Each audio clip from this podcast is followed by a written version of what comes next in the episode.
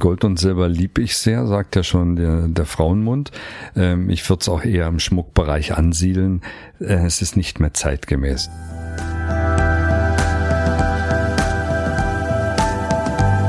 Hallo und herzlich willkommen zum Boring Podcast. Hier dreht sich alles um Ihre Zahnarztfragen. Verständlich und kompetent beantwortet von Dr. Thorsten Stammer. Füllungen gehören zu den häufigsten zahnärztlichen Behandlungen. Für die behandelnden Ärzte sind diese Eingriffe Routine, nicht aber für viele Patienten. Welche Füllmaterialien sind eigentlich empfehlenswert? Welche sind aus heutiger Sicht bedenklich? Und was kostet der Spaß eigentlich? Die Antworten auf diese Fragen hören Sie jetzt von Dr. Thorsten Stammer.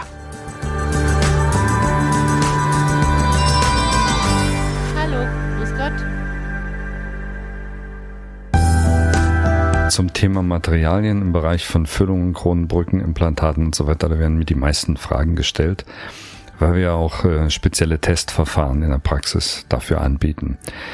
Früher wurde Kronenbrückenprothetik mit der sogenannten Verblendmetallkeramik gemacht. Da wurde eine Metallkrone hergestellt und auf dieses Metall wurde dann die Keramik aufgeschichtet. Heutzutage wird seit etwa 15 Jahren raumgreifend äh, mit Zirkonoxid gearbeitet. Das ist eine Industriekeramik, die in Blöcken hergestellt wird und diese Blöcke äh, werden dann im CAD-Fressverfahren verarbeitet. Das ist so im Kronenbrückenbereich so das Nonplusultra. Das ist metallfrei, das ist bioneutral und das ist für Patienten zu 99 Prozent verträglich.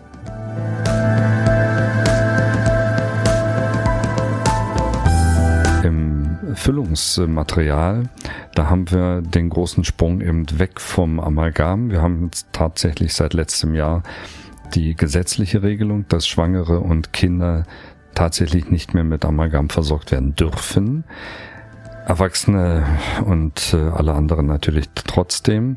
Aber das ist wenigstens der erste Schritt. Da haben wir jahrzehntelang für gekämpft. Und wenn jetzt das äh, gesetzliche Verbot da ist, dann äh, wird es in den nächsten Jahren wahrscheinlich dazu kommen, dass wir wegkommen von diesem doch sehr belasteten äh, Materialmix. Gold und Silber lieb ich sehr, sagt ja schon der, der Frauenmund.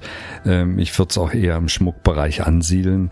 Äh, es ist nicht mehr zeitgemäß. Ich habe auch zwar äh, noch Goldfüllungslegierungen im Mund, weil während des Studiums, das war damals das 9 Plus Ultra, sie sind auch handwerklich gut verarbeitbar. Sie haben auch den großen Materialvorteil, dass sie weich sind. Gerade die Goldfüllungen sind eben flexibel, passen sich auch bestimmten Bisssituationen an. Dann gibt es halt so eine kleine Anpassungsreaktion, also vielleicht eine kleine Beule in dieser Goldfüllung.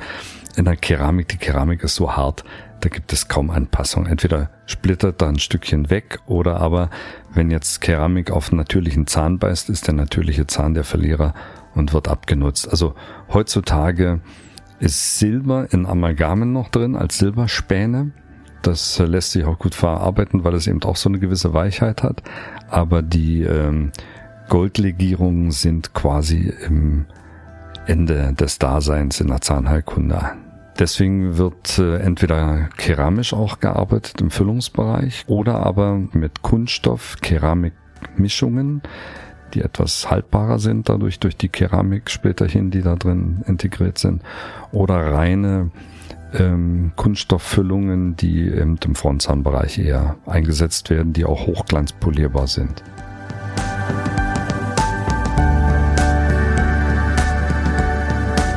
Wir in der Praxis ähm, nehmen da ganz gerne, weil wir einen naturheilkundlichen Schwerpunkt vertreten, ähm, sogenannte Kompomere auch mit ins Programm. Das sind äh, Kunststoff-Zementgemische.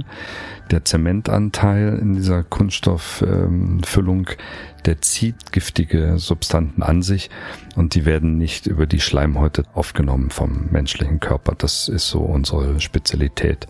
Ebenso Entgiftung von äh, Amalgam unter spezieller Absaugtechnik, Wie jetzt zum Beispiel bei Amalgam das äh, Problem ja bekannt ist, äh, haben wir da einen bunten Mix von verschiedenen Metallsorten, der gebunden eben amalgiert wird äh, durch Quecksilber.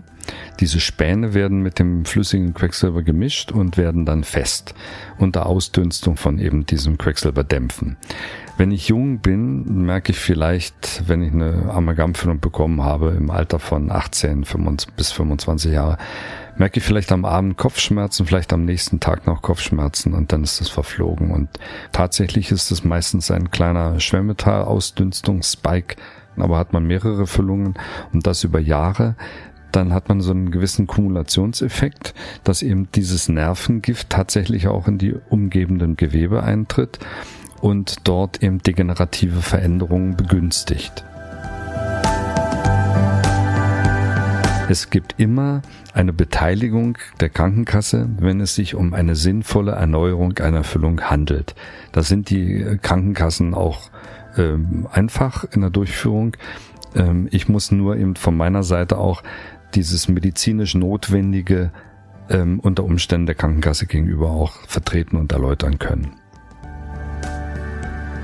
Wenn ich jetzt sage, das Schwermetall mache ich Ihnen aus den Zähnen raus und danach sind Sie wie ein junger Gott, das ist natürlich äh, Lug und Trug. Ähm, ich muss nur sagen, äh, nehmen Sie einen gesunden Lebensstil an, ernähren Sie sich gesund. Wir machen noch zusätzlich die Schwermetallfüllungen raus und Sie werden sehen, es wird Ihnen eine Erleichterung sein und Sie würden vielleicht eine kleine Leichtigkeit im Leben wieder eher spüren. Die richtige Art Füllung kann eine echte Verbesserung der Lebensqualität bedeuten. Welche Füllung die richtige für Sie ist, das besprechen Sie im Detail am besten mit Ihrem behandelnden Arzt. Oder Sie gehen direkt zu Dr. Thorsten Stammer. Der findet garantiert die richtige Füllung für Sie.